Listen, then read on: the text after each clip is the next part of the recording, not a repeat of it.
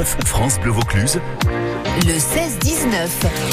C'est la fin de journée pour tout le monde, y compris pour Caroline Leroy. Bonsoir Caroline.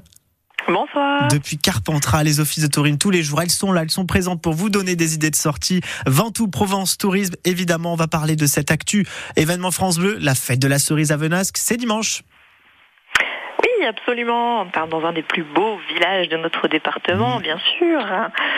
Donc on vous donne rendez-vous pour un petit marché de producteurs, des expositions d'artistes, animations musicales, des jeux pour les enfants, aussi de la petite restauration si vous voulez euh, prolonger un petit peu la balade. C'est à partir de 9h et c'est sur la place des Tours avec son très très beau Magnifique. panorama que vous c'est connaissez ça. sans doute. On connaît tout, euh, on voit tout, le Vaucluse, notamment le Mont Ventoux, ça c'est cool.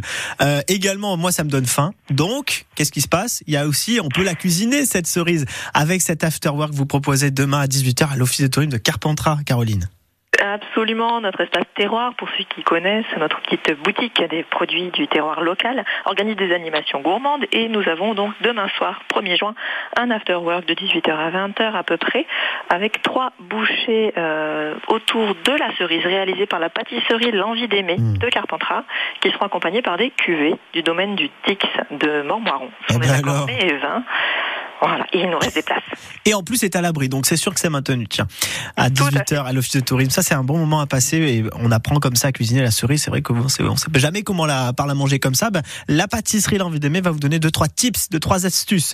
Et puis pas très loin de Venasque, qu'on y était à l'instant. On va on va partir, euh, Caroline, à Saint-Didier avec ce magnifique château de Tézan qui renaît de ses cendres euh, grâce à un couple formidable qui a décidé bah, d'ouvrir simplement ce château tous les week-ends.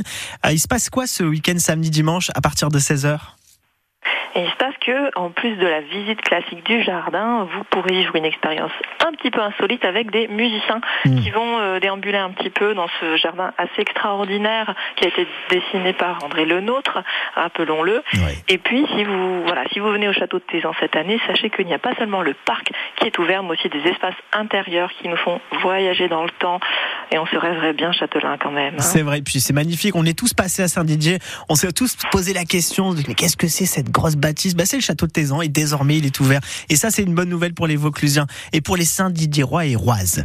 Merci beaucoup, Caroline. C'est pas une, c'est pas deux, mais c'est trois idées de sortie rien que pour vous pour débuter le 16-19. Merci beaucoup, c'est top. Merci, journée à, vous. bientôt. Au revoir. Au revoir.